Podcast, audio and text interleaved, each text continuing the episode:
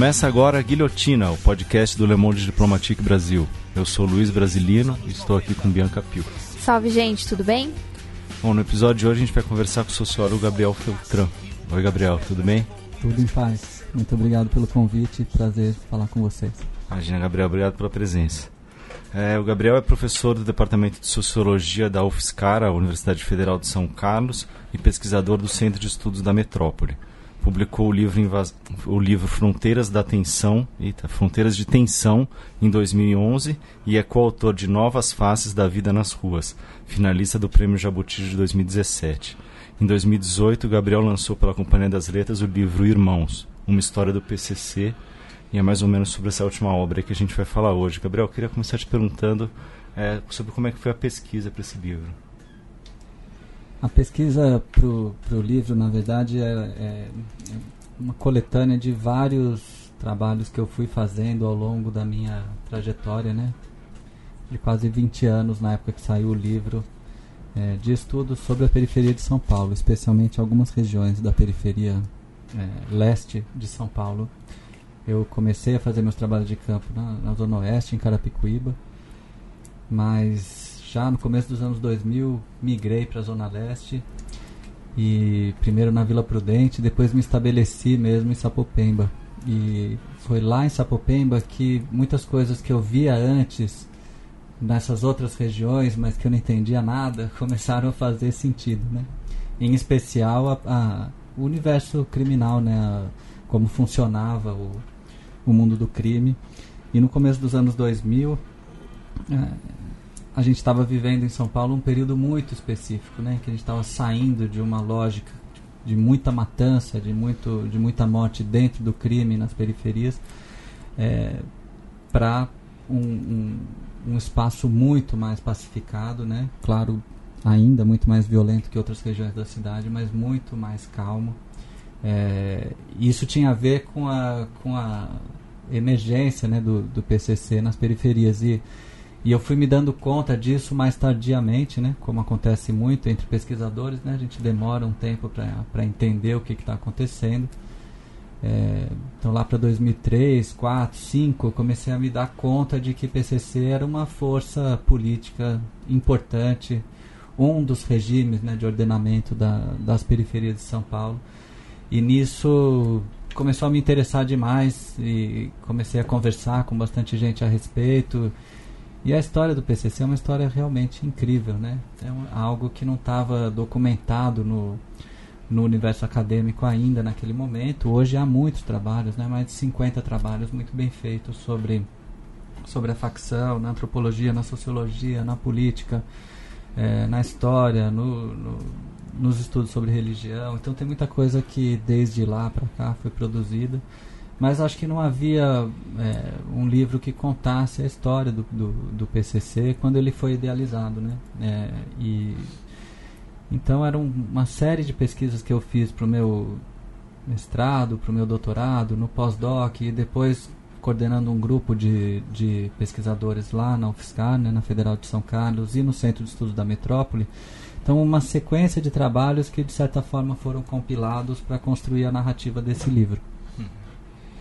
Acho que é, uma primeira pergunta seria mais a ver com o funcionamento do, do PCC, né? Que a gente vê por aí falar que é, é, como um comando militar, ou mesmo esse termo mais empresarial. E no livro você fala que ele estaria mais para uma maçonaria, né? Uma sociedade secreta. Você podia explicar para a gente por que, que você escolheu esse termo e por que, que não seria correto dizer que é um comando militar, enfim, ou uma empresa só? Legal, Bianca. Esse é o argumento mais central do livro, né? O argumento mais geral do livro é esse. Eu acho que é a tentativa de contribuir com uma bibliografia que já vem estudando o PCC há algum tempo. É, outras facções brasileiras, de fato, se comportam como comandos militares ou como empresas, né? É, mas a gente notava em campo que o PCC não era assim, né? Tinha um rapaz que me despertou para isso, acho que lá para 2010. Que essa foi uma a metáfora da maçonaria, né, da sociedade secreta, foi se construindo aos poucos. Lá para 2010 eu estava conversando com um rapaz que, que rouba carros, né, que como eles dizem puxa carro no no, no Sapopemba lá na, na zona leste. É, e ele falou para mim, olha, faz oito anos que eu puxo o carro aqui nessa nessa quebrada especificamente, vivendo aqui e não sei nem quem que é o irmão aqui da quem que é irmão, quem que é, quem que é o disciplina aqui dessa quebrada, né? E aquilo para mim ficou martelando, né? No diário de campo, eu falei, porra, como que pode um cara estar tá oito anos no crime, ativo, e não saber nem quem que é o irmão, né? Isso foi se juntando com uma série de fragmentos, porque é, é a partir de um monte de indícios, de pequenos fragmentos, que a gente vai montando uma compreensão mais geral do, do negócio, né? É, e aquilo foi para mim ficou bem nítido a partir desse caso, né, que a gente tinha um, uma espécie de, de descolamento entre o que é o PCC é, como organização e o que é a atividade criminal em si. Depois isso foi se juntando com uma série de outros fragmentos, do tipo: eu conheço um cara que é dono de uma biqueira, é, um ponto de venda de drogas, né, na, numa favela específica, e eu, eu falo: pô, mas essa favela é PCC? É. E você é PCC? Não. Não, sou independente, não, não tenho facção e tal e depois outro caso e outro. E esses fragmentos foram é, mostrando que havia uma disjunção entre a dimensão econômica propriamente dita, né, os mercados ilegais, o mercado da droga, o mercado de carro roubado, contrabando, cigarro ilegal, etc. Uma série de mercados ilegais e a presença da facção, né? Porque ao mesmo tempo que aquele menino não sabia quem era o irmão, depois de oito anos roubando carro na, numa região específica da cidade, ele sabia que ele não podia matar. Ele sabia que ele não podia levar o carro roubado para dentro da quebrada. Ele sabia que ele não podia atrair a polícia. Ele sabia que ele tinha, é, digamos, preços específicos do acerto ou da entrega do carro para um desmanche, etc., que ele tem que praticar. Ele não pode diminuir muito o preço dele e assim por diante. Então, quando a conversa foi andando, a gente vai percebendo que existia uma regulação do PCC, né, naquela atividade criminal mas que o PCC não era dono daquele negócio, né? como se fosse uma empresa. Isso é muito diferente, por exemplo, numa região do Comando Vermelho no, no Rio de Janeiro. Você tem um território, toda atividade criminal naquele território paga uma parte que vai subir no caixa do comando e vai chegar no topo que tem alguém ali que está ao mesmo tempo é, concentrando poder político e poder econômico né, dentro da, da facção. Ou seja, a pessoa que manda e a pessoa que ofere os maiores lucros daquele negócio. Né? No PCC não se trata disso efetivamente. Né? E esse, esse conjunto de fragmentos de histórias muito pequenas depois vão é, compondo essa, essa, esse quadro mais geral de interpretação, né? esse modo mais geral de interpretar o PCC como uma maçonaria. Ou seja, do mesmo jeito que na maçonaria que conhecemos, né, que é uma fraternidade masculina de irmãos, é, em que uma série de empresários de diferentes ramos é, se associam para um favorecer o progresso do outro. Né? Então, se um cara é dono de um restaurante, outro é dono de uma fábrica, é, e os dois vão para a maçonaria, ninguém divide os lucros do restaurante nem da fábrica com a fraternidade. Né? É, no, e ninguém manda em ninguém dentro da fraternidade embora eles, eles têm os funcionários deles nos negócios deles e com, com a gestão desse negócio. Mas dentro da fraternidade, entre irmãos, ninguém manda em ninguém, né? Então não existe mando, número um, né? Existe um, as coisas se, se fazem em pé de igualdade, mas existe o grão-mestre da maçonaria, existe o, o venerável da loja, certo? Que são pessoas, irmãos como todos os outros, que assumem responsas, né? na linguagem do PCC, assumem posições de responsabilidade com a sua fraternidade, com a sua comunidade, com a sua irmandade. Né? O PCC funciona exatamente dessa maneira, mas é, com atividades criminais, com um compromisso forte com o crime. Né? Ou seja, as pessoas que integram a facção, que são batizadas na facção, são pessoas que têm um compromisso com o universo criminal, assumem esse compromisso, são batizados é, e vão é, se associar com outros ladrões, com outros traficantes, com outros é, bandidos para fazer atividades criminais que, sem dúvida, tem um sentido econômico, ou seja, o corre, né? Quer progresso, as pessoas querem melhorar de vida, as pessoas querem ter dinheiro, querem ganhar dinheiro, mas não necessariamente divide-se o que se ganha num assalto, ou na sua biqueira, ou no seu desmanche, ou no, no roubo específico com, com a facção. Aliás, não é, não é o praxe, né? É, e da mesma forma que há, evidentemente, posições dentro do PCC, políticas, posições de poder, os disciplinas, o cara que é frente de uma cadeia, o cara que é sintonia 016, o cara que está cuidando da, das armas e da sintonia mais alta de armas da, da facção, etc. É, claro que há posições de poder e essas posições vão é, confluindo para uma posição de centralidade, sem dúvida nenhuma. Mas isso não significa que a pessoa que ocupa essa posição é um Fernandinho Beiramar, ou é um Rogério 157, ou é um NEM, que ele próprio personaliza o, o poder. Não se trata disso, né? No PCC, é, essas posições têm poder, e se a pessoa sai da posição, a posição vai ser ocupada por um outro, né? Que, que a própria comunidade ali, criminal, decide fazer subir. Né? Então, não, é, é bem interessante, demorei muito tempo para chegar nessa metáfora da sociedade secreta, da maçonaria, que é uma, uma, uma forma muito tradicional né, de, de organização masculina é, em sociedades muitas vezes não estatais ou sociedades que consideram que há um poder por trás do Estado que seja importante de ser mantido, etc., como é o caso da maçonaria, como é o caso de uma série de outras sociedades secretas, né? É, isso fez muito sentido para mim e é por isso que eu trouxe essa metáfora para poder comunicar as ideias e discutir mais detidamente sobre o caso específico do PCC, que, que é um caso diferente das outras facções brasileiras. Né? Grande maioria das facções brasileiras controla território, tem poder personalizado, é, faz guerra com outras facções para ganhar outro território e assim por diante. E o PCC não. Então isso me parecia importante da gente assinalar no debate público, né? É, então, acho que tem uma questão aí interessante, Gabriel. Você está falando dessas posições, né? Tem, sei lá, por exemplo, disciplina, o, o, sintonia, que tem essa autoridade, mas essa autoridade não é da pessoa e é da posição. E a gente vê que isso também transbordou, não sei se é o termo correto, mas também para as periferias e outros espaços, né? É, como é que se analisa a existência dessas posições dentro das prisões, mas também nas periferias, nas, nas unidades da Fundação Casa, até mesmo na Cracolândia? Esse transbordamento dessas posições que não necessariamente se. que não se centram na pessoa e sim na, na posição, né? Sim. Então, a veja, a pessoa para ocupar uma posição de autoridade, ela também tem que ser respeitada, sem dúvida nenhuma.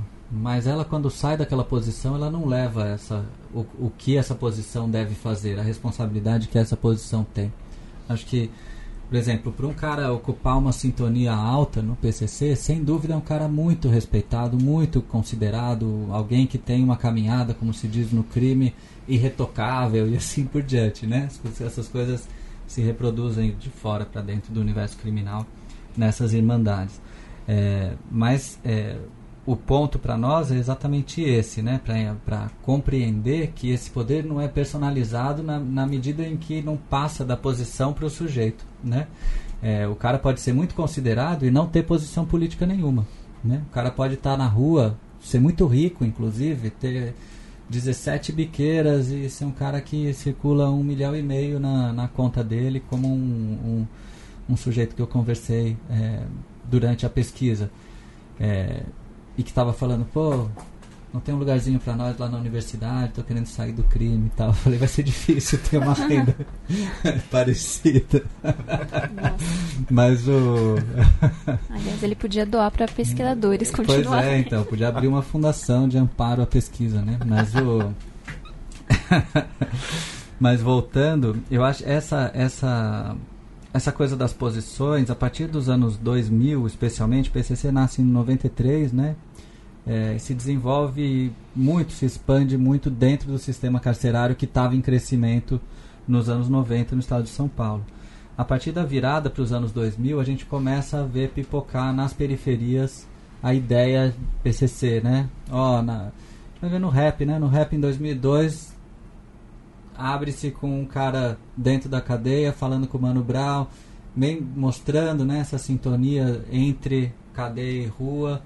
E o cara fala, ó, oh, aqui, é, aqui dentro da cadeia, safado não atravessa não, né? E o, e o, e o, e o Brown responde, pô, na rua até Jack, que é estuprador, né? Tem quem passa um pano, né? Ou seja, até estuprador tá, tá protegido aqui na rua, tá tudo errado, né? Isso 2002, né? Um rap que deve ter sido feito em 2001, 2002. Mas ao mesmo tempo, nesse mesmo disco, né? Do, Nada como um dia após o outro dia, né, do, dos Racionais de 2002, você já vê essa comunicação cadeia e rua e a ideia de que o que está acontecendo dentro da cadeia, ou seja, a lógica de ordenamento PCC, está transbordando para as ruas e essa pode ser uma saída, né? É, o próprio Brown fala uma vez. Bom, a favela protege, a, a polícia protege a favela? Não, então ela tem que se proteger de alguma maneira, né? É, então tem sempre essa reivindicação por parte do, do, do crime de que age-se contra a opressão, né? age-se contra o que está é, destruindo vidas na, nas periferias e etc. Né? Tem uma, uma lógica comunitária que é uma lógica do olha, a minha comunidade precisa ser protegida e a minha comunidade não vem sendo protegida é, é uma lógica muito parecida nessa medida específica com a visão externa sobre as favelas. Né? Então, quando morre alguém na favela, numa visão de quem é de elite, de classe média, não é um problema, certo? Não é uma questão. É uma, é, não há investigação estatal, por exemplo. A gente investiga 15% dos nossos homicídios, que não são os homicídios de, de favelado. Né? O grosso dos homicídios no Brasil não são investigados. Ao mesmo tempo que na justiça interna do crime, se você mata alguém durante um assalto na Avenida Rebouças, não vai é, haver um debate do crime para saber o que aconteceu, quem é o culpado, quem não é, assim por diante, porque isso não é considerado um homicídio, né? O grau da nossa desigualdade, o grau da nossa cisão, da fratura social no Brasil, no mundo urbano é tão pesada que a gente de fato considera normal, natural que os outros, né, aqueles que são de lá, morram, né, possam morrer, possam tá, é, perder a vida e isso não significa nenhuma perda para o nosso mundo, né? A gente segue tocando a vida normalmente porque aquilo não faz parte da nossa realidade e assim por diante, né? Então, na, na, na perspectiva interna às favelas, o PCC não aparece como crime, né? Assim, como crime como se pensa fora como ações criminais, etc. Ao contrário, aparece como segurança, aparece como justiça, aparece como lei, aparece como ordem, né?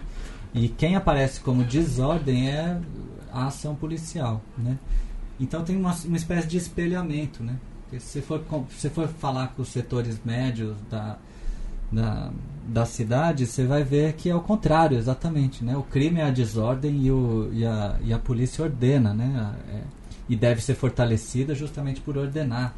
E eu vou votar nela porque ela é a única saída que a gente tem para botar ordem nesse, nessa loucura que virou a cidade, nesse caos, nessa insegurança e assim por diante. Né? Então você tem uma, uma fratura que produz um espelhamento. Né?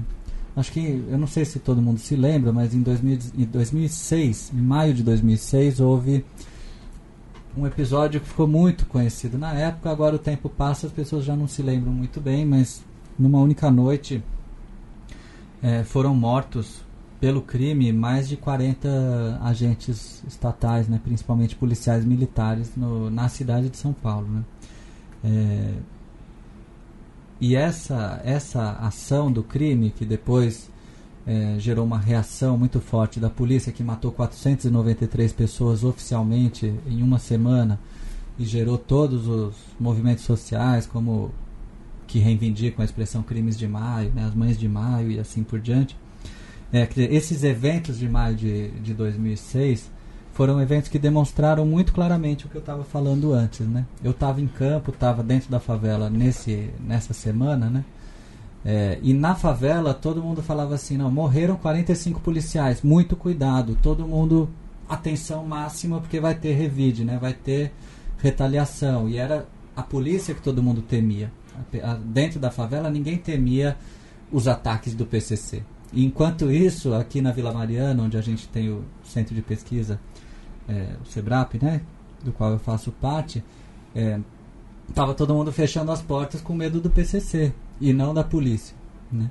Então você nota claramente né, nesses extremos que a gente tá, tem uma guerra em jogo e que cada um enxerga o, o, o outro numa chave amigo-inimigo e não numa chave olha, a gente é a mesma comunidade política e são cidadãos como eu e vamos pensar o que seria, que deveria ser feito se fosse eu na situação dele, que é próprio da lógica democrática, né? Da gente ter uma, uma comunidade política em que as pessoas se considerem minimamente pertencentes ao mesmo universo né? de, de gestão política, etc.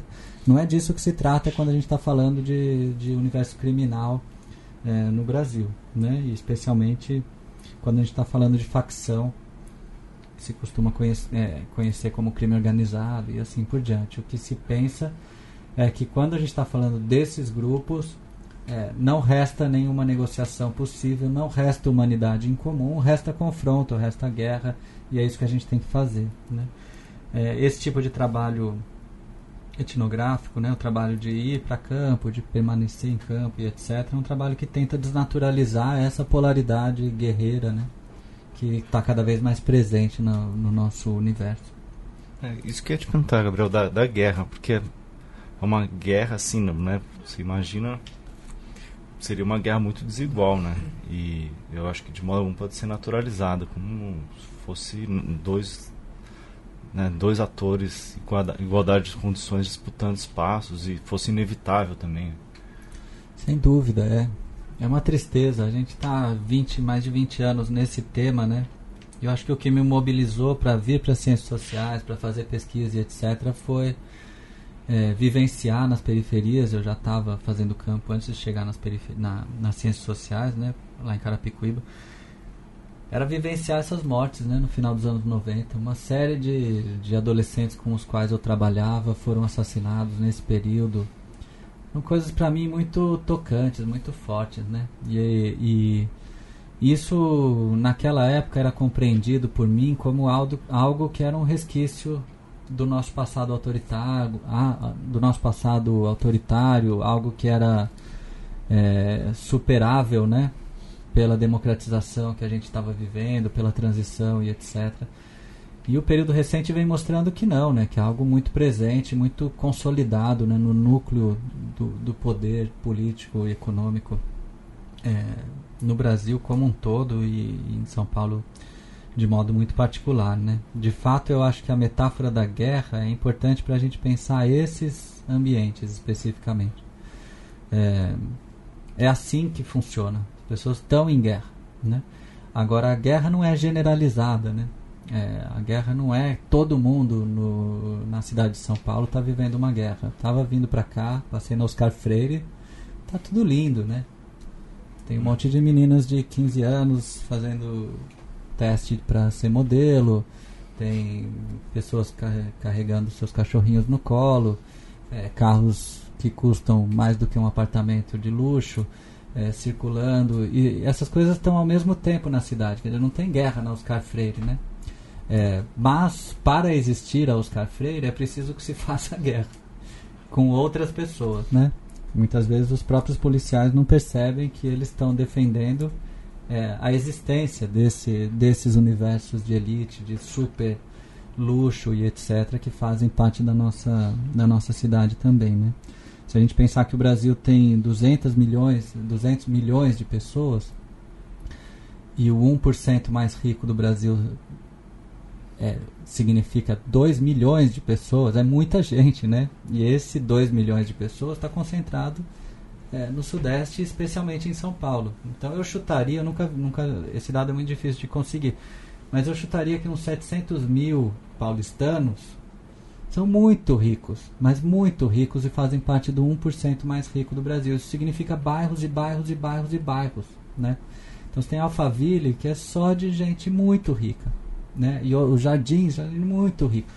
Então, isso faz com que as pessoas nasçam e cresçam numa bolha que eles não fazem a mínima ideia do que, do que, que é a cidade, da, da diversidade, da desigualdade que a gente vive, né? E isso faz com que eles possam pagar para ter segurança privada e pública é, voltada para protegê-los, né?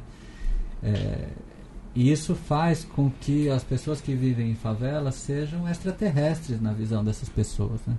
que aparecem roubá-los, para ameaçá-los, etc. Então, eu acho que isso está muito arraigado na história do Brasil. Eu acho que o período recente vem mostrando isso para gente, né? Que que há grupos na nossa sociedade que nunca se democratizaram e que sempre usaram né, da violência privada indiretamente. Né?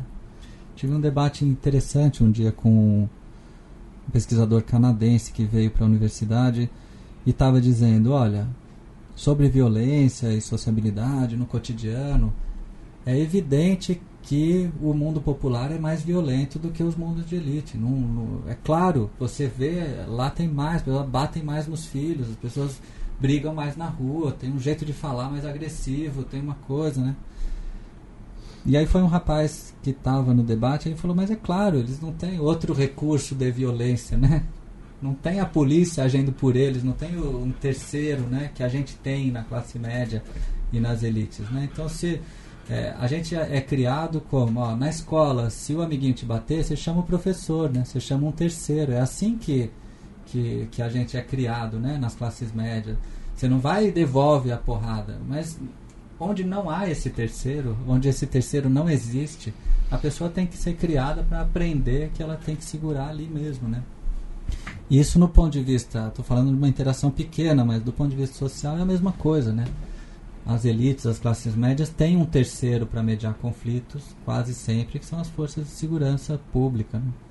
Então, o sequestro nos anos 80 ameaçou as elites brasileiras, foi criada uma das melhores delegacias anti-sequestro do mundo, resolveu todos os sequestros, acabou com o problema, acabou, não existe mais sequestro.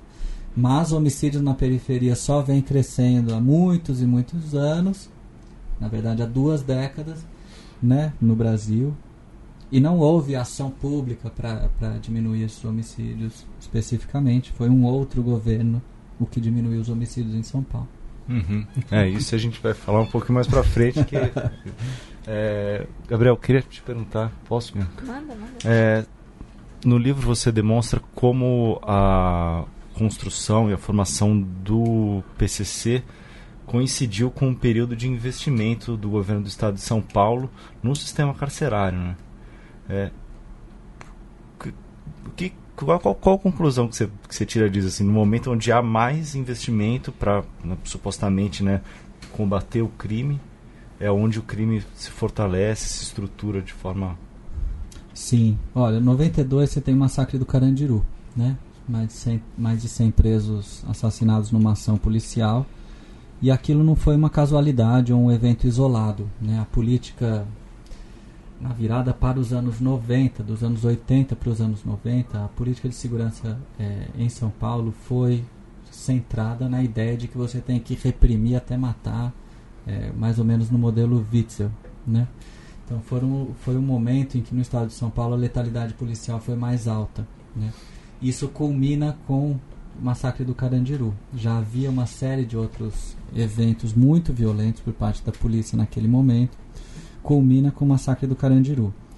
É, naquele momento, é, há uma mudança na política de segurança pública paulista. A política de segurança diz: não é por aí, não é na barbárie, não é matando que a gente vai resolver o problema, temos que agir com inteligência, não é colocando todo mundo num mesmo presídio central em São Paulo, né, o Carandiru, na Zona Norte, que vai, vai centralizar todo mundo, aquilo vai virar um depósito de pessoas, etc. Ninguém vai sair ressocializado daquilo, dali, daquilo ali. Tem uma, uma narrativa de direitos humanos que ocupa a Secretaria é, de Segurança Estadual, a Secretaria de Administração Penitenciária criada depois, etc é, para que haja uma política de segurança pública mais pautada na lógica democrática de direitos humanos e assim por diante. Então a iniciativa primeira é falar assim, não, vamos humanizar os presídios, vamos acabar com a violência interna nos presídios, vamos descentralizar os presídios, vamos é, criar um sistema carcerário efetivamente que ressocialize e assim por diante. Né? Eu tenho entrevistas com agentes desse período, com pessoas que tiveram, né, nesse vivendo nesse período, né, é, começo dos anos 90, a questão da segurança pública no estado de São Paulo e é um é um período que de fato esse esse discurso se alastra e as pessoas falam não, vamos fazer uma coisa diferente. No entanto, o modelo que se importa é um modelo que é pautado por ampliação, acima de tudo, do número de encarcerados. A justificativa é: olha, eu tenho que punir a pessoa que comete crimes, a pessoa tem que ser presa, não posso deixar de punir. A impunidade gera outros crimes, então eu tenho que punir. É, tem muita gente cometendo crime, está superlotado, eu vou ter que construir mais presídio. Esses ciclos sempre se repetem na lógica carcerária, né?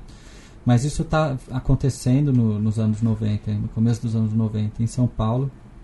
É, e esse processo de, de encarceramento coincide com um segundo processo paralelo a esse, silencioso, que é o esgotamento da narrativa de direitos justamente no universo criminal.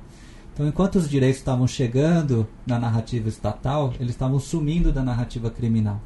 Então, os caras dentro da cadeia não estavam mais falando, ó, oh, se eu tenho um problema aqui, eu chamo a pastoral carcerária, que é direitos humanos, eu chamo as entidades de direitos humanos, porque a gente vive numa lógica democrática e a gente quer os nossos direitos respeitados e assim por diante. Ao contrário, né, pós-massacre do Carandiru, começa a falar em direitos humanos no, na política de segurança e para de falar em direitos humanos no mundo criminal, que fala, não, os caras estão matando, estão massacrando, a gente tem que ir para cima. Né? E aí é uma lógica de guerra contra o sistema, né? Que vai é, comandar o surgimento do PCC, paralela à aliança entre os próprios ladrões, entre os próprios caras que estão no crime, e aquela história que até hoje a gente ouve muito na periferia, que é o nós por nós. Não vamos contar com mais ninguém, é nós por nós, né? Uma comunidade fechada que vai enfrentar o sistema, enfrentar também as opressões de outros é, de outras facções, de outros grupos que por eles são considerados errados, né? É, coisas, oposições, vermes, etc. E, e, portanto, enquanto o governo estava botando muita gente na cadeia, o PCC estava se fortalecendo dentro das cadeias e se expandindo junto com, com o sistema carcerário, se interiorizando, se expandindo e progressivamente tendo capacidade de, de influenciar, sobretudo molecada, né, que estava sendo presa naquele momento e que continua sendo presa hoje, né? O Brasil é, prende muito mal, né? Prende muito e prende muito mal. É, a média hoje nas cadeias brasileiras é em torno de 21 anos. É, ou seja, uma molecada né, que, que se inicia por baixo nos mercados ilegais e que quando passa pela primeira internação, pela primeira prisão, vai se especializando nas redes criminais e vai tendo cada vez mais é, noção de, do, das humilhações e do, dos, e do, das injustiças que são cometidas é, dentro desses espaços e vão se fortalecendo, portanto, na ideologia criminal, na ideia de que a gente tem que ir para cima do sistema e não que a gente tem que se integrar no sistema. Né? A gente tem que se integrar no crime para ir para cima do sistema que é opressor, na visão dessa molecada. Né? Então, ou de uma parte significativa dessa molecada. Então, o que, o que acontece, o que aconteceu nos anos 90 foi que o PCC instrumentalizou a política de mega encarceramento do Estado de São Paulo para se fortalecer e, e para se expandir também para fora dos presídios a partir dos anos 2000. Né?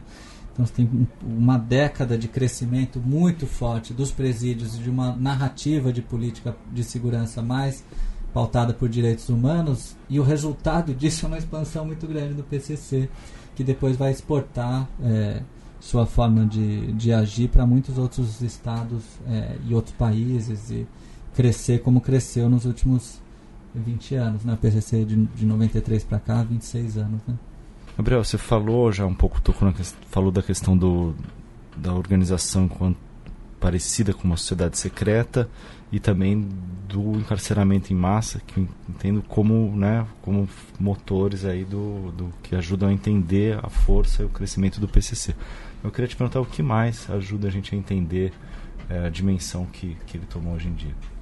Essas são particularidades do PCC, né? Mas se a gente pensar as facções de modo geral, elas se nutriram todas é, da expansão muito forte dos mercados ilegais a partir do, dos anos 80 no Brasil, é, especialmente a partir de um, da, da repressão do tráfico de cocaína na Colômbia, né, feita pelos Estados Unidos. Ou seja, com toda a repressão feita na Colômbia, você tem uma diversificação da, da distribuição de, de cocaína é, colombiana. E já no começo dos anos 80, isso já se fortalece muito no Rio de Janeiro E isso demora um pouco mais para chegar em São Paulo, que tinha uma lógica de justiceiros nas periferias, tal, que não eram traficantes é, naquele momento, é, mas que chega muito forte a partir do final dos 80, começo dos 90. Então, se a gente lembrar do Legião Urbana, Faroeste Caboclo, nada uhum. mais é do que a, a história da chegada da, da cocaína e das armas no Brasil, né? Um peruano que vivia na Bolívia e muitas coisas trazia de lá, né?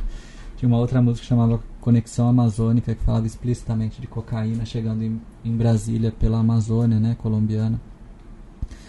É, eu uso muito música para ir entendendo esses processos mais do ponto de vista cultural. Né? É, os anos 90 em São Paulo são anos de chegada maciça, muito forte desse mercado transnacional de cocaína que arrasta outros mercados, né? outras drogas, mas também é, armas e com as armas a capacidade de produzir outros assaltos, outro tipo de né, dar um upgrade no, no universo criminal. Eu acho que esse é o momento em que pela primeira vez é, os muito muito pobres podem ganhar muito dinheiro na história brasileira. Eu não vejo outro momento em que os muito pobres puderam eles próprios ganharem muito dinheiro. Né? Porque nesse momento a gente está falando de muito dinheiro, não é, é a lucratividade do, desse tráfico é gigantesca. Ainda hoje é gigantesca. Um grama de cocaína na Colômbia é, você paga um dólar e na Europa 100 dólares, né? Na, eu fiz pesquisa de campo recentemente, Berlim, Londres, é, Paris, 100 dólares, um, um grama de cocaína. É, então é uma lucratividade astronômica, né? que naquela época era maior ainda. Então a chegada desses mercados estrutura né, as guerras nas periferias naquele momento, pela guerras internas às periferias. Em São Paulo, quando eu faço história de vida, tem muita gente que fala, não, a época das guerras aqui, que morria muita gente, etc. São guerras em torno de mercados. Né? É, e o PCC, a partir dos anos 2000, quando sai das periferias de um modo muito é, já forte, estruturado, vai fazer regulação desses mercados. Né? Então, onde eu trabalhava, em, onde eu fazia campo mais detidamente, Sapopemba, não tem guerra nenhuma de expansão do PCC. Ao contrário, tem uma série de alianças que são feitas. Então, tem um traficante ali estabelecido vendendo droga naquele lugar, cocaína, maconha e crack nesse caso. Né? Estou falando 2003 volta da cadeia, um cara que tinha sido preso nos anos 90, que se socializou na lógica PCC dentro da cadeia, mas que é daquela favela. Ele volta e fala: Ó, oh, seguinte, fala para esse traficante: Olha, vamos, vamos trabalhar de outro jeito a partir de agora, estamos te propondo uma, uma parceria aí. Tipo, você faz o seu negócio, não precisa me dar dinheiro nenhum, a gente não quer nada do seu dinheiro, você faz o seu corre, o seu corre é seu, o seu lugar é seu, você que tá aqui na quebrada, muito respeito, muita consideração por você, né? Eu só vou te pedir duas coisas: mantenha o seu preço, porque todo mundo vai trabalhar na região aqui, todo mundo no mesmo preço e não vai ter ninguém concorrendo com ninguém e a coisa vai, vai andar conforme a capacidade de cada um, sem ninguém atravessar ninguém. E outra coisa que eu vou te pedir, tira a arma da mão da sua molecada, que os moleques estão se matando, tem muita mãe chorando, a gente vive se matando aqui não adianta, né? Não vai resolver o problema, né? Tira a arma, qualquer treta que tiver, qualquer problema, liga nós e a gente vem resolver, né? A gente vem aqui para resolver o problema. Sociologicamente, né? Isso quer dizer regulação da economia. Isso quer dizer, ou seja, não é livre comércio. tem, um, tem instâncias de regulação dessa, desse comércio são muito importantes para conter violência. Né? E tem uma reivindicação nítida do monopólio da força nesses contextos específicos, sobretudo do tráfico de drogas, que é o mais fácil de você produzir essa regulação. Né? É, então, o que, que, é mais o que, que é mais vantajoso para alguém que está vendendo droga na periferia naquele momento? Comprar uma guerra nesse momento e falar não, você vai se fuder e a gente vai tocar aqui e comprar uma guerra contra uma facção que já está muito forte. Ou você falar, não, firmeza, irmão, vamos trabalhar juntos. Se é assim, tá tudo em paz. Eu faço o meu corre aqui, mantenho o preço. Qualquer treta que eu tenho, eu te ligo, você resolve para nós no debate, todo mundo sabendo o que está acontecendo, tá? Ou seja, é bom para todo mundo, né? É muito melhor para todo mundo. Então é um jeito muito hábil de, de de se colocar, muito diferente de outras facções que fazem controle de território e que para se expandir precisam guerrear com a, com a facção vizinha, né? Então o PCC teve esse esse esse movimento que é um movimento que foi pensado, que foi é, articulado internamente, né? E que permitiu uma expansão muito rápida, né? Então para além das políticas equivocadas de, de encarceramento, da, da, incapacidade de controlar a expansão da facção no sistema carcerário por parte do Estado, você tem essa capacidade política de expansão do PCC de um lado e a, digamos, a estrutura disso material, as condições objetivas da, dessa, dessa expansão política, que é a acumulação de muito capital por meio de mercados ilegais, principalmente drogas, veículos roubados e contrabando e armas, né? Então acho que são esses fatores que, que explicam por que, que o crime cresce tanto, mas também por que, que o PCC se alastra tão rápido, né? É, eu acho que tem uma dimensão econômica, tem uma dimensão política, tem uma dimensão de instrumentalização da, das, das políticas de segurança que eram muito equivocadas e seguem muito equivocadas. Né? Gabriel, você falou assim, então o PCC chega e, e assim não quer uma parte do, do negócio que está tá sendo operado. Então, o que, que o PCC quer? O PCC quer, como eu pergunto isso para alguns também. A resposta é sempre parecida. O PCC quer o progresso dos irmãos, né? Como a maçonaria quer o progresso dos irmãos da maçonaria, né? É um modo de se associar para que todo mundo que está no crime possa melhorar, é, ou todo mundo que está no crime pelo certo, né? Possa melhorar a sua vida, não né, necessariamente no PCC. Não necessariamente no PCC. Tem muitas ações do PCC que vão para além do PCC. Então tem, sei lá, cadeias que tem mil, mil presos podem ter 50 irmãos batizados do PCC. Mas se o ritmo desses 50 irmãos for hegemônico para todo mundo e aquilo foi considerado a ordem da cadeia, é, essa cadeia inteira vai ser considerada PCC. Então você conversa com aquele cara que eu falei lá no começo, né? Aquele cara que você conversa e fala, mas você é PCC? Não, não sou, nunca foi, nunca fui. Não é irmão, não é batizado, nada, não sou nada, não tô noutra. Mas tá no corre, tô no corre. Mas sou independente. Mas você corre com o comando? Corro com o comando. então é uma loucura, entendeu? Porque o cara é e não é, né? Mas isso significa que o PCC é, tem uma presença ali de regulação das condutas, né? Do jeito de pensar, do ritmo da, da cadeia ou da favela, mas que não necessariamente todo mundo é PCC. Do mesmo jeito que pode ter numa repartição pública um cara que é maçom e que tem mais três ou quatro ali que são maçons também, e eles favorecem um o crescimento do outro, né? E é importante que haja essa essa irmandade para que todos possam crescer e que não necessariamente os outros vão crescer com eles, né? Mas, se eles gostarem de uma pessoa, se a pessoa está no mesmo ritmo, eles vão chamar para ser maçom também, né?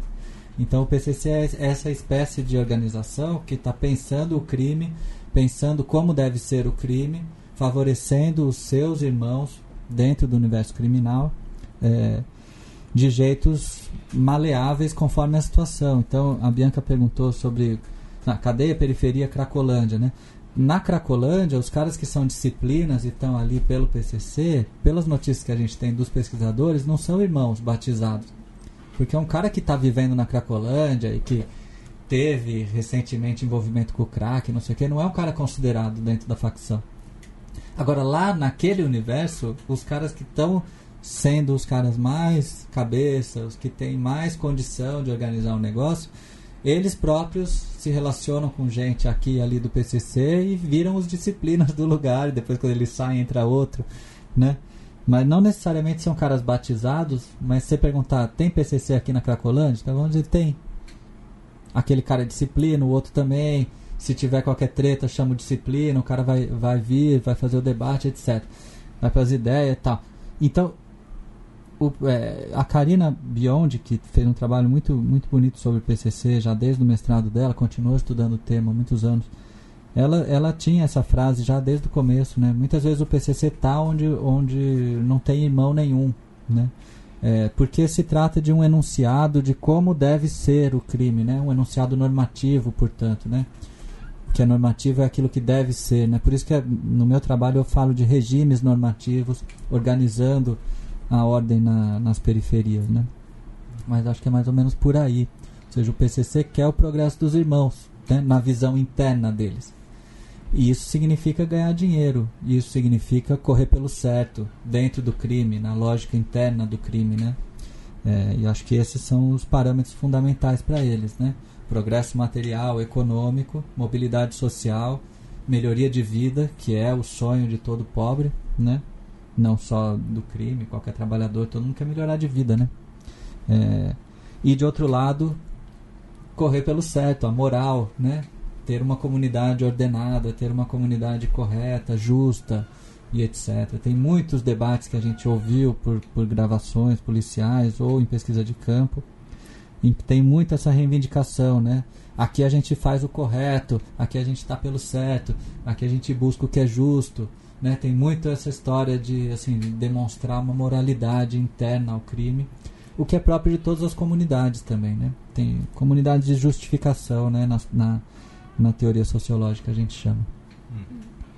E aí, quando tem essa, né, o, o PCC está na, tá nas periferias, ele também está tensionando com outros, uh, como vou dizer, outras redes de influência, por exemplo, é, a estatal, né, sei lá, posto de saúde, escola, você coloca isso no livro também. Sim. E também a questão religiosa, né? E co como é que é a tensão e como coexistem essas três influências que são muito fortes nas periferias do Brasil e nas Sim. favelas, enfim? Não, super legal isso. Eu acho que assim, eu começo a ver na minha pesquisa de campo, por exemplo, uma família que eu estudei que tinha alguns filhos no crime e outros filhos fora do crime que eram trabalhadores. Quando eu entrevistava os trabalhadores, eles estavam o tempo inteiro me dizendo: Não, eu não fui pro crime porque depois meus irmãos, quando vão presos, não tem um tostão. Eu não fui pro crime porque eu não quero ser preso, eu quero tocar minha vida direita, tá, tá, tá. E quando eu conversava com os caras que eram do crime, eles não justificavam nada. Eles falavam assim: Não, é isso aí, eu estava passando fome eu precisava ter as minhas coisas e a oportunidade apareceu e eu fui. Mas eles não se comparavam com os, com os irmãos, né? Deles, irmãos de sangue, né? Então até tem um momento que eu reflito sobre isso, falando, olha, a, a, quer dizer, essa presença criminal nos, nos grupos mais pobres, entre os mais pobres, ela é tão forte que quem não está no crime tem que se justificar porque que não foi. E quem está considera que é um caminho é, assim mais é, direto, né? Mesma coisa na escola, né? Você via. Hoje isso não é tão assim, mas no, no naquele momento de hegemonia mais forte do, da narrativa PCC nas periferias, né, que eu estava começando meu trabalho de campo, era assim, os meninos do crime eram muito bem vistos pelas meninas. Não era o contrário, não era assim, eles são os marginais e eu foco aqui no menino que vai me dar uma boa vida de trabalhador, né? É, muito pelo contrário, né? É, então, família, escola, é, trabalho. Então, tinha assim a figura do Zé Povinho, que é o cara que trabalha descarregando caminhão o dia inteiro para no final do mês ganhar um salário mínimo. E a figura do Vida Louca que em, um, em duas horas ganha o salário do mês daquele cara e o resto do tempo fica fumando maconha e tomando cerveja na quebrada e indo pra balada, né? E acelerando a moto 1100 na marginal. São arquétipos né, que vão se construindo, que vão legitimando essa, essa presença e essa saída pelo crime é, de um jeito muito intenso para uma geração das periferias, que é uma geração que hoje tem 30 anos. Né? É, então, o que, eu, o que eu discuto, principalmente na minha tese de doutorado, é essa espécie de expansão da narrativa criminal que vai ganhando culturalmente uma série de parâmetros da sociabilidade, né? É mais desejável ser isso do que ser outra coisa, né? Mais desejável ser parte desse universo de orgiástico, né? De consumo, de mulher, de sexo, de vida louca, de liberdade, do que viver a vida que meu pai viveu de trabalhador, regrado, esperando passar 30 anos para o meu filho estudar e assim por diante, né? Para quem sabe no futuro, se Deus quiser, ter uma vida melhor. Não, eu posso ter uma vida melhor agora, né? Essa, essa narrativa de longo prazo, nessa teologia de longo prazo, é muito católica, né? Eu me sacrifico na vida para depois ganhar a vida eterna no futuro para o meu filho melhorar de vida e aí a minha família melhorar de vida e assim por diante. A narrativa pentecostal é o oposto disso, né? Em termos temporais. Então ela se conecta muito mais com essa lógica, né? Neoliberal, de consumo, de individualismo, de, de presentificação. Então eu vou individualmente na igreja, me converto e minha vida melhora materialmente a partir dali. naquele Essa é a promessa, né?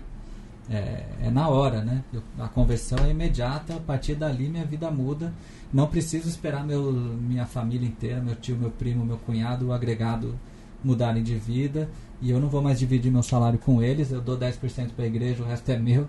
Então tem uma série de, de, de coisas no crime que tem a ver com essa com essa, esse enunciado evangélico que também está crescendo nas periferias, como o enunciado do consumo, como a ideia de que você pode estudar, que você pode é, ter uma vida melhor por outro caminho. Tudo isso chegando nas periferias junto nos anos 2000, né? Então a gente fala de uma espécie de coexistência entre vários regimes, né? O salário mínimo cresceu muito, o crédito cresceu muito, as pessoas puderam comprar carro, puderam comprar geladeira, puderam fazer a primeira viagem de avião, e lá, lá, lá. um monte de coisa acontecendo na periferia ao mesmo tempo e o crime se expandindo, então você tem uma espécie de núcleo duro dessa expansão, que é a ideia de que eu posso ter uma vida é, baseada em dinheiro e que isso vai me fazer melhorar de vida e que isso vai me dar liberdade, isso individualiza. É, tem uma série de mudanças associadas que fazem com que o crime não seja a única coisa que existe nas periferias naquele momento. Muito pelo contrário, né? uma, é uma, digamos, uma franja dos mais pobres, entre os mais pobres, que vai para o crime, né? o grosso. Né? Claro que tem o playboyzinho da periferia que vai para o crime de vez em quando também. Mas o grosso é uma molecada realmente muito pobre. Então você pega o perfil socioeconômico dessa molecada, é assim, negro, morador do fundão das favelas, não é o morador da, da avenida, nem da periferia, nem o morador da beira da favela que tem acesso mais rápido ao, ao à cidade, etc. É, é o pessoal que tem uma trajetória de defasagem escolar muito evidente. Então não é que o cara começa no crime e larga a escola. Não, é porque ele já, pelas condições sociais, era tão privado de tanta coisa que ele já largou a escola e sobrou como mercado de trabalho para ele é, o mercado ilegal, né? O tráfico de drogas, roubar um carro, etc, etc. É, porque você pega, você pega a grande maioria dos postos de trabalho populares, braçais hoje, eles exigem no mínimo fundamental completo. Então você tem uma franja da população pequena que vai para o crime. Uma outra parte da população vai chegar na, na universidade pública, com ação afirmativa, com tudo isso.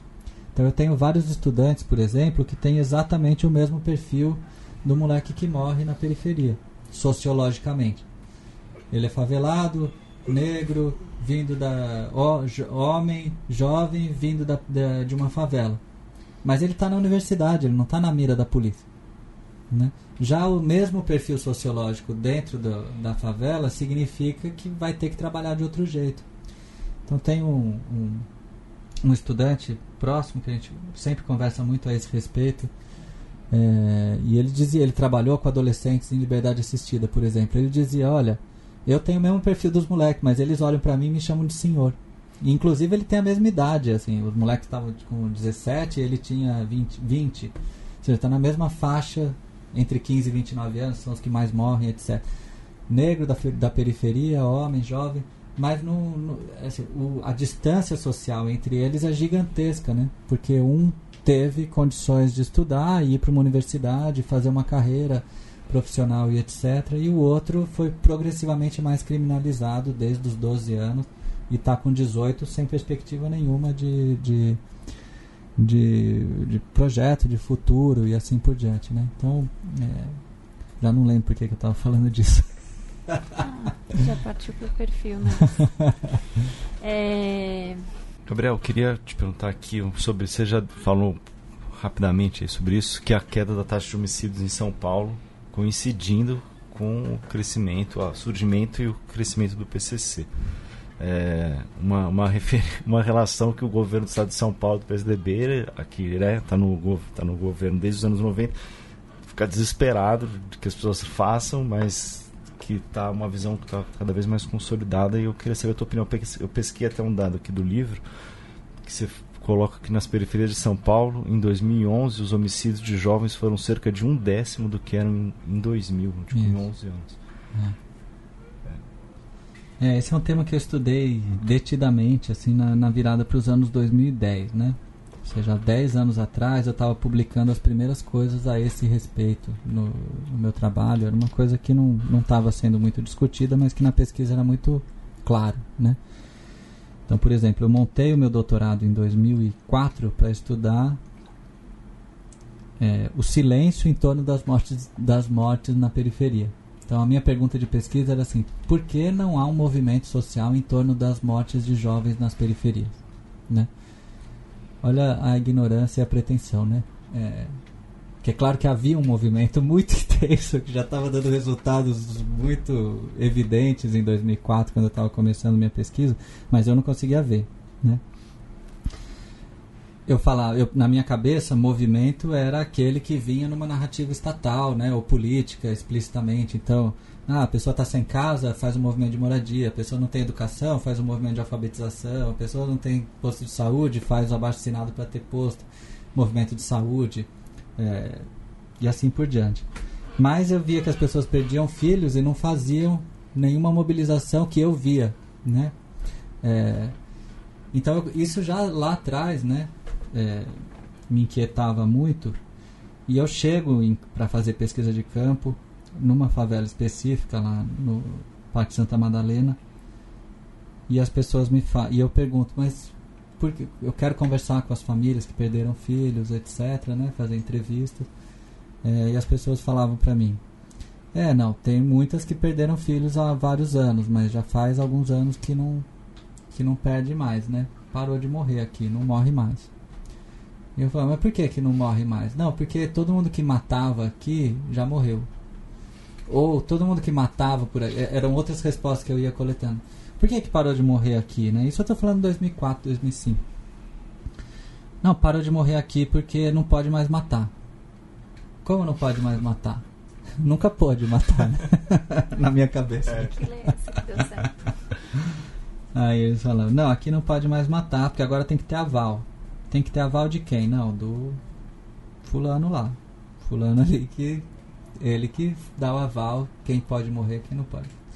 Mas ninguém falava assim, olha, o PCC está agindo, regulando cadeias de vingança, de homicídio, nada disso, né? Porque as pessoas estavam vivendo aquilo na sua proximidade, né? Então tinha mudado a regra. Antes, se você fazia parte do crime, você tinha alguma dívida, que alguém te devia alguma coisa, sei lá, você deixou uma carga de droga com o, eu deixo com o Luiz aqui, o Luiz tem até amanhã duas horas para me dar o dinheiro e o Luiz não trazia esse dinheiro, eu tinha a obrigação de matar o Luiz para continuar no crime, porque isso mostrava que eu era homem o suficiente para fazer parte do crime, que eu não ia deixar ninguém passar a perna em mim sem ter uma punição forte, né? Isso é antes do PCC, isso é assim que funciona em muitos lugares no Brasil ainda, né? É, de novo, você não tem um terceiro, né? É o Luiz e eu, né? Então, se ele quer passar a perna em mim, eu mato ele. A gente resolve aqui entre nós, né? Não tem um terceiro. O PCC é esse terceiro em São Paulo. Né? O trabalho do Rafael Rocha vem, vem tratando isso muito especificamente. Esse terceiro aparece então para mudar essa lógica. Então, se o Luiz está devendo para mim, eu chamo o terceiro, eu não vou matar o Luiz. Eu não posso matar o Luiz mais. Por isso que não pode matar mais na quebrada. O que, que deve fazer agora? Tem que chamar o, o irmão o disciplina, um cara que está ali para resolver essas tretas exatamente. Então aí esse cara chama o Luiz, chama eu, o que, que aconteceu? Você dá a sua versão, eu dou a minha. Como que a gente resolve isso? O Luiz fala, não, eu pago até amanhã. Não, beleza. Não, eu não tenho como pagar. Então sua mãe vai pagar, então seu tio vai pagar, então seu irmão. Quem que pode pagar? Né? Você pode pedir um empréstimo no banco e pagar?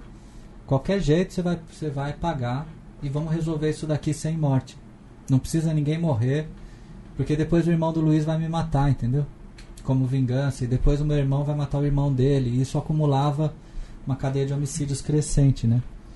Então, o PCC é, é esse sujeito, né? Real, concreto, presente ali na quebrada, que vai falar: não, não pode mais matar. E vamos resolver essa coisa numa conversa como um terceiro que, portanto, produz esclarecimento de, de situações e traz alguma justiça, ainda que não seja justiça estatal, né? Estamos defendendo essa justiça, estamos dizendo que ela existe apenas, né? Como pesquisadores. Traz isso para o universo comunitário das periferias e isso rompe as cadeias de vingança. Eu achava na minha pesquisa que isso estava acontecendo só naquela favela, eu achava genial, eu achava uma coisa incrível, surpreendente, tá? Quão, quão mais incrível e mais surpreendente foi quando eu comecei a falar com outros pesquisadores, com outros colegas, com o pessoal da música, com o pessoal do samba, com o pessoal do hip hop, com o pessoal da cultura, com o pessoal que estava nas associações comunitárias, com o pessoal que está nos centros de direitos humanos, e todo mundo estava falando a mesma coisa, está acontecendo isso em todos os lugares, né? A fórmula mágica da paz, né? Que já estava sendo cantada desde 97, mas que estava chegando na, a, na visão de todo mundo no começo dos anos 2000. Né? Então você tem. É um processo muito surpreendente, muito impressionante, que eu tive a, a, a privilégio né, de acompanhar de perto ali na minha pesquisa de campo e que não deixava nenhuma dúvida do porquê as taxas de homicídio estavam caindo em São Paulo. Mas isso foi muito mal recebido na universidade no primeiro momento pesquisadores que ganhavam milhões para fazer pesquisa quantitativa, com boletim de ocorrência, com isso, com aquilo, cruzando, fazendo regressões e correlações, não tinha a mínima ideia do que estava acontecendo e estavam falando, não, será que é o Bolsa Família? Não, será que é o não sei o que? Será que é não sei o que lá? Assim, correlações espúrias, né, para tentar explicar por que, que as curvas estavam caindo tanto.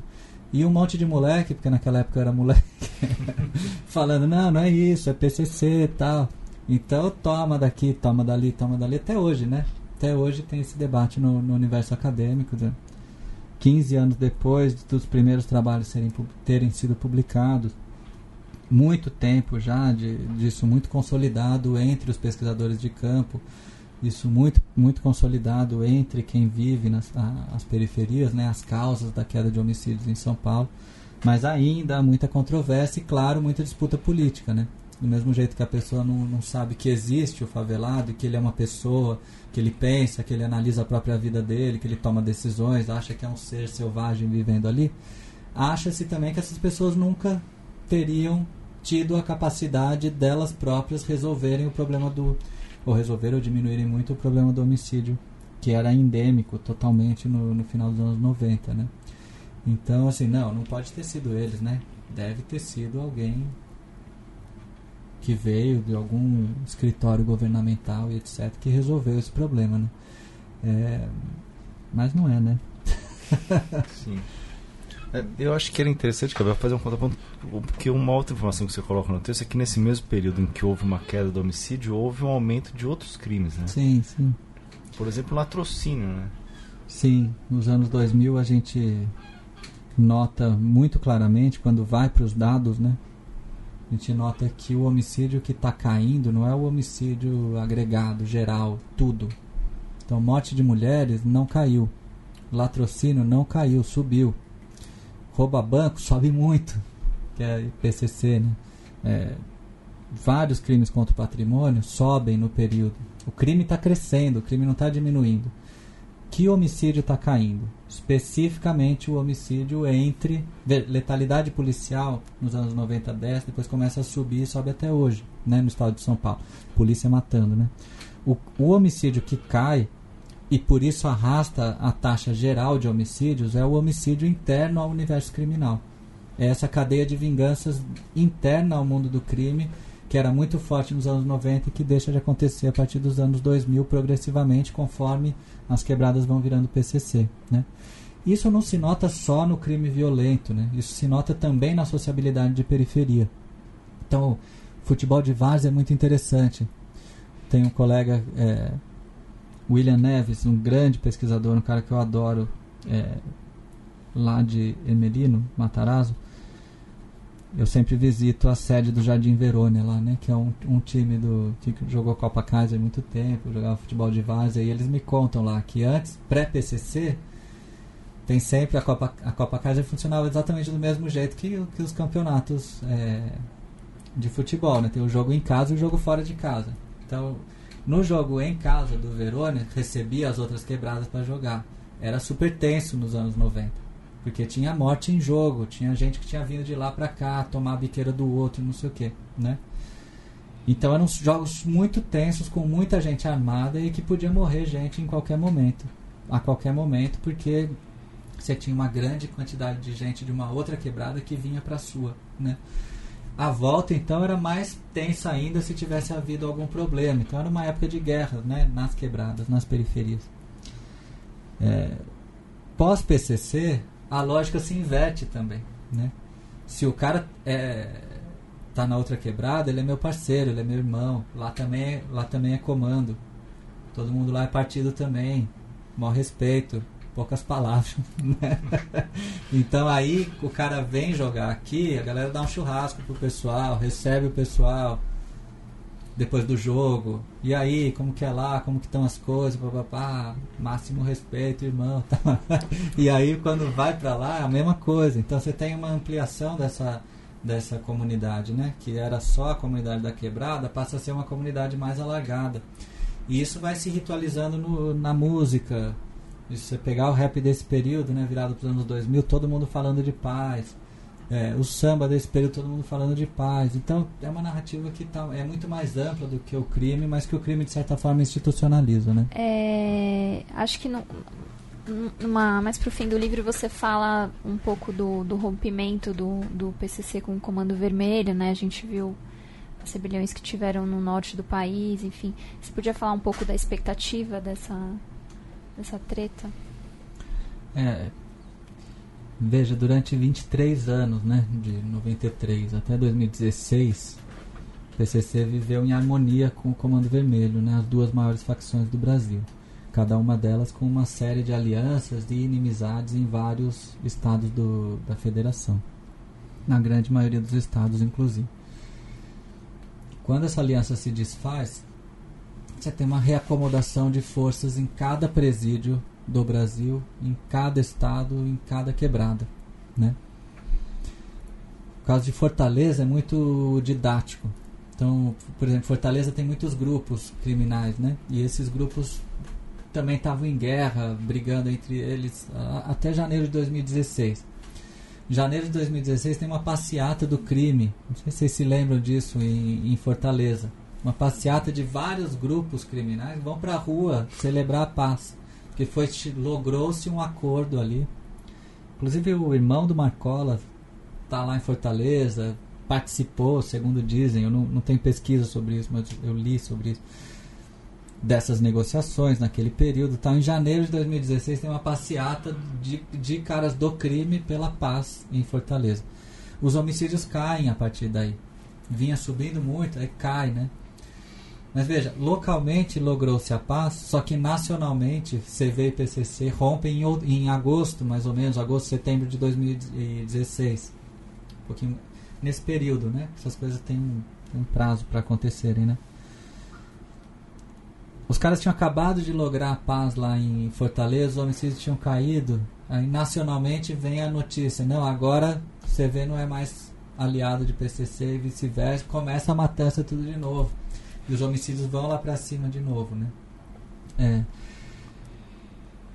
A tendência, eu acho, em todos os lugares, né, é que, que essas guerras não perdurem muito tempo, né? Que essa narrativa de que todos perdem com essa guerra, o trabalho do Bruno Paes Manso mostra isso, outros trabalhos mostram isso. É, todos, todos perdem com a guerra, né? Economicamente é pior, pessoalmente é pior, familiarmente é pior e etc. Então essas guerras, elas, elas em geral têm um pico e depois uma acomodação. Então nos estados brasileiros a gente tem desde 2012 principalmente uma variação muito forte dos homicídios. Você pega o caso do Amapá, você sai de 50 homicídios para 450 em poucos anos. Você pega casos pernambucos, tem uma queda, uma subida. Você pega casos de São Paulo, tem uma subida, uma descida é, constante, consistente. Caso do Rio de Janeiro tem uma queda ligeira com as UPPs, sobe muito de novo. Minas Gerais, muito heterogêneo. Uberlândia crescendo muito homicídio, Belo Horizonte decrescendo. Então, quer dizer, eu acho que a, a explicação das curvas de homicídio por conflitos entre facções é muito, muito, muito plausível, né?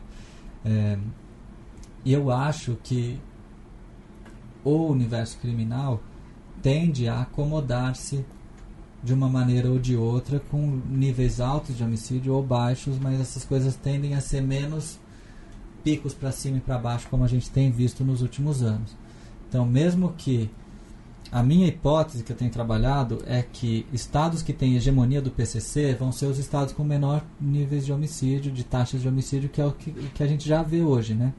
São Paulo, Paraná, Mato Grosso do Sul, especialmente Santa Catarina, estados com homicídio muito baixo por padrão brasileiro, né? É, que tem hegemonia do PCC no universo criminal, seja na cadeia, seja é, na rua. Né?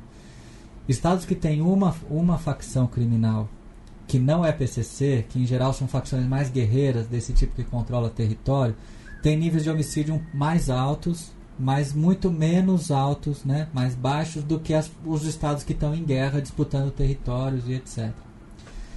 Isso está bem eu, no Anuário Brasileiro de Segurança Pública mais recente. Eu publiquei um textinho fazendo essa hipótese mais geral para compreender o que está acontecendo no Brasil hoje, né?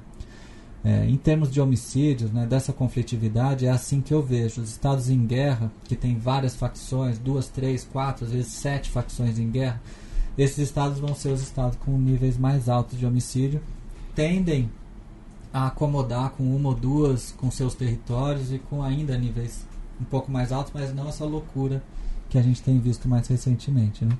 E estados que estão com o seu universo criminal mais estabilizado, com uma facção, especialmente com o PCC, tem níveis mais baixos. É isso que eu imagino que a gente vai ver. Como a lógica de alianças é favorável, grupos que trabalham na lógica PCC, na minha leitura, é, são grupos que tendem a ter mais hegemonia e a baixar homicídios. E mais uma vez as políticas de segurança passam ao largo da explicação do que tem acontecido. Né, na, no último ano a gente tem já alguns estados com uma redução é, de homicídios que me parece estar tá, é, amparada na dinâmica faccional, na dinâmica dos mercados ilegais, mais do que nas políticas de segurança. Mas isso mais porque as políticas vão numa direção errada ou porque realmente não, não há muito o que fazer? Não, é porque as políticas vão numa direção muito errada. Né? As políticas prendem o pequeno operador. A, a, a gente tem prendido há 30 anos no Brasil, portanto entregue, entregado as facções, a molecadinha de 17, 18, 19, 20, de, de, muito novos, né? que estão trabalhando na esquina vendendo droga e que no dia seguinte são substituídos por um outro. Aí no outro dia você prende esse outro. Aí estão dois na cadeia e um solto. Então a gente está multiplicando o exército criminal com grupos muito jovens que são recrutados pelas facções na cadeia. Então as políticas de segurança centradas nessa ação ostensiva na base são reconhecidamente muito ineficientes, mas elas produzem uma narrativa muito é, politicamente confortável, né? É o que a gente chama de populismo penal. Então a ideia de que eu vou resolver o problema do crime prendendo todo mundo. Ao contrário, né? as facções adoram quando você prende essa molecada. Né? Então é, as políticas há 30 anos têm funcionado jogado a favor do universo das facções criminais, etc. Tem sido muito pouco política de segurança, tem sido política de expansão do, do universo criminal. Além disso, são políticas que punem ao invés de reparar, são políticas que é, destroem né, histórias familiares, é, a gente que acompanha de perto, né, as pessoas que, que são presas, que estão morrendo e etc. A gente sabe que tem muito, é para muito além daquilo que acontece no crime, o, o dano social que é causado. Né? É, então a gente caminha numa direção muito errada e há sim muitas outras coisas que poderiam ser feitas para reduzir os índices de violência no Brasil, né? Esclarecimento de homicídios é uma delas. O Brasil esclarece muito pouco homicídio, o que significa uma espécie de licença para matar. Controle de armamento é outra coisa. Você tem países muito desiguais e também muito violentos que têm homicídio muito mais baixo que o Brasil. Por quê? Porque não tem arma de fogo disponível para as pessoas se matarem, né? É, por qualquer conflito. É, regulação de mercados ilegais né, com regulamentação desses mercados, é, produção de concorrência, colocar esses grupos mercantis para trabalharem dentro da, da lei isso também pode ser feito com muita tranquilidade para que se reduza a disputa violenta de atores não regu regulamentados por, por mercados. Né? Então ninguém morre vendendo cerveja, mas muita gente morre vendendo cocaína. Né? É, e, e cerveja é tão droga quanto cocaína, certo? Então a gente tem uma série de medidas que poderiam é, utopicamente hoje, né, orientar políticas de segurança que trariam muito mais prevenção de violência do que as políticas que a gente tem hoje puxando, né, liderando o, o universo da segurança pública, amparadas muitas vezes nesse populismo penal, né, na ideia de que uma mão mais dura vai trazer mais ordem. É isso que a gente vem fazendo há 30 anos e não traz mais ordem, né? traz mais sangue. Tá bem, Gabriel. Muito obrigado.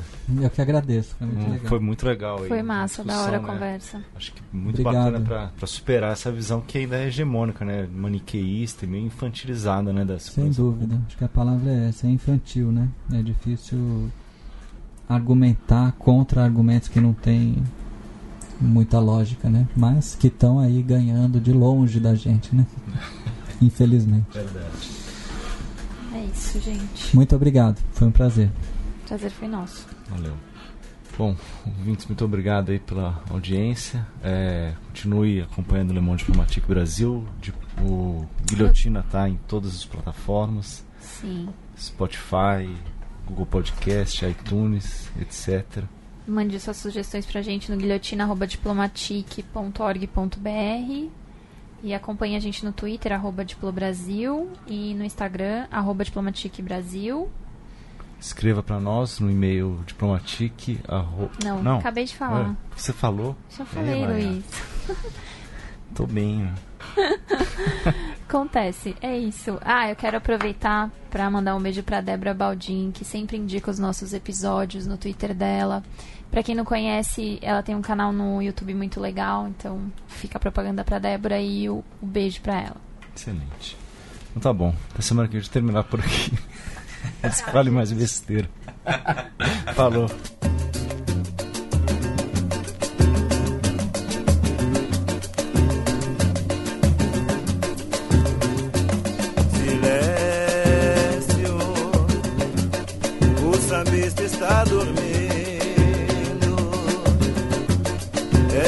Mas foi sorrindo. A notícia chegou quando anoiteceu. Escolas, eu peço o silêncio de um minuto. O bexiga está de luto. O apito de pato na água emudeceu.